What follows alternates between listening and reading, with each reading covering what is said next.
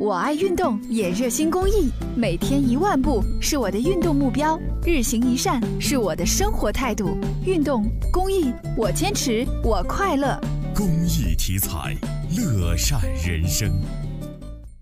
春节假期过后，错峰出游迎来好时机。记者走访旅游市场了解到，和春节期间相比，节后无论是国内长线游还是出境游，报价均出现了大幅度的跳水，部分热门线路的价格平均降三成。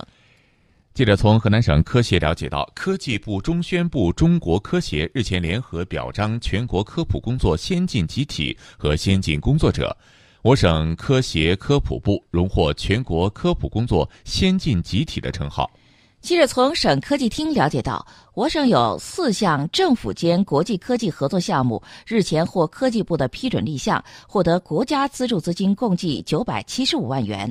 这四个项目当中，郑州大学承担的项目获国家资助金额五四百五十七万元，渴望为节能减排、保护和净化环境提供重要支撑。